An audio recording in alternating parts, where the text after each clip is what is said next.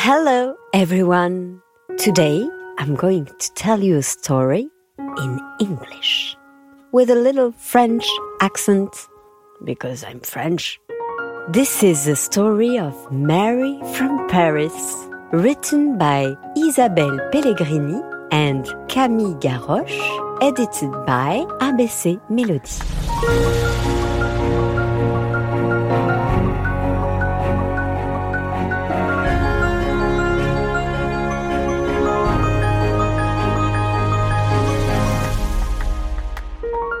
My name is Mary. I am seven years old. I live in Paris, the capital of France.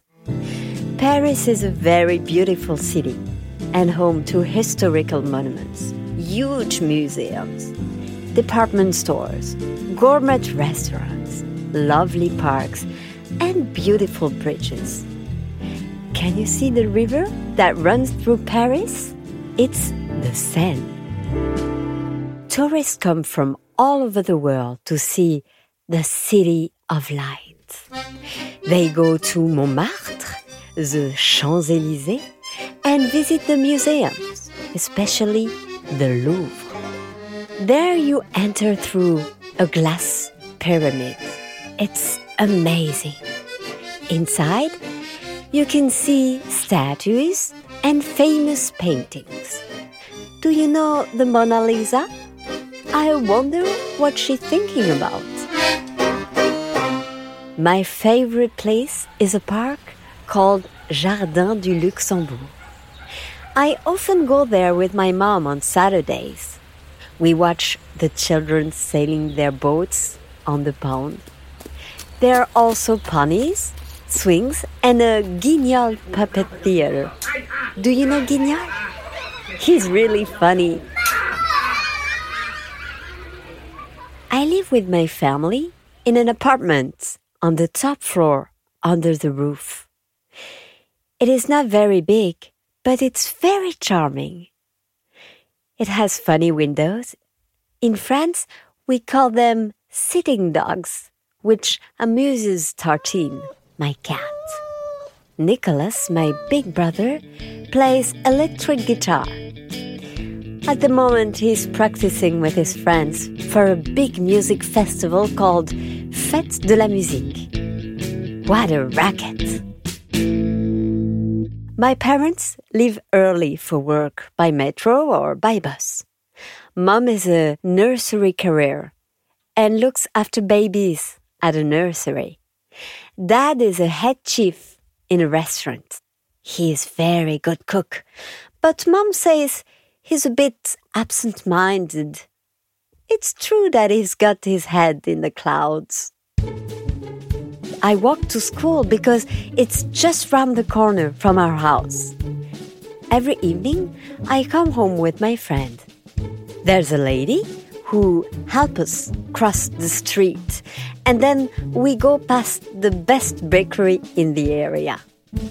Look at the lovely cakes in the window. Sometimes we buy pain au chocolat or croissant for a snack. Yum! My friends are in the same class as me. We've known each other since preschool. Now we're at primary school, and our teacher, Mrs. Dubois, is teaching us to read, write, and count. I love reciting poetry. Today it's Lucy's turn to recite a poem in front of the class. My favorite time is playtime. The boys play football and we play with elastics and skipping ropes.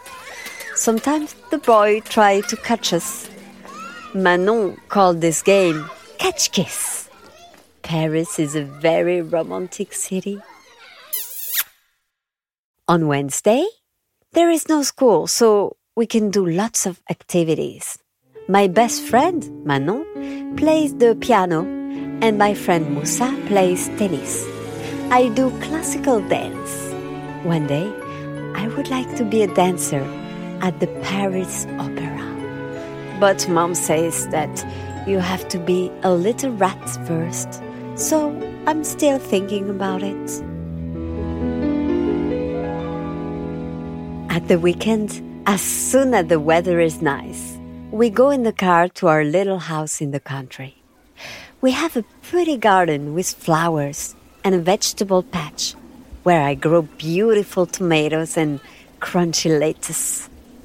My parents' friends often come and have lunch with us on the Sunday. They say that my tomatoes are delicious.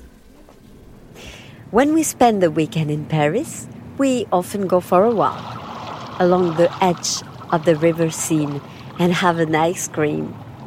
I love rummaging around in the bookseller stalls and taking the bateau mouche to the Eiffel Tower.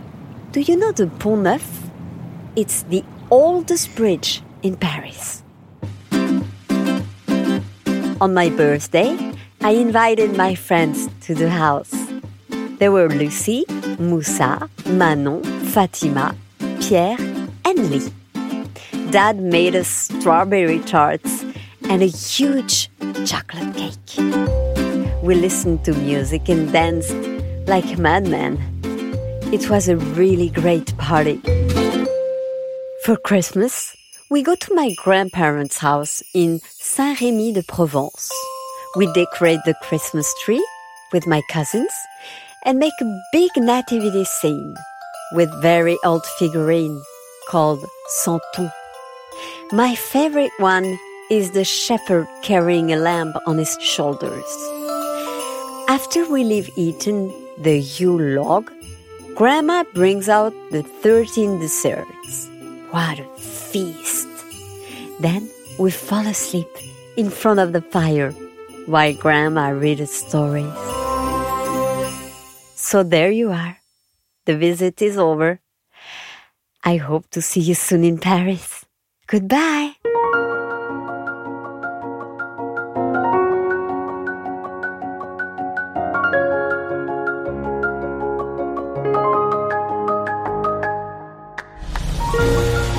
Mary from Paris, a book written by Isabelle Pellegrini and Camille Garoche, edited by ABC Melody.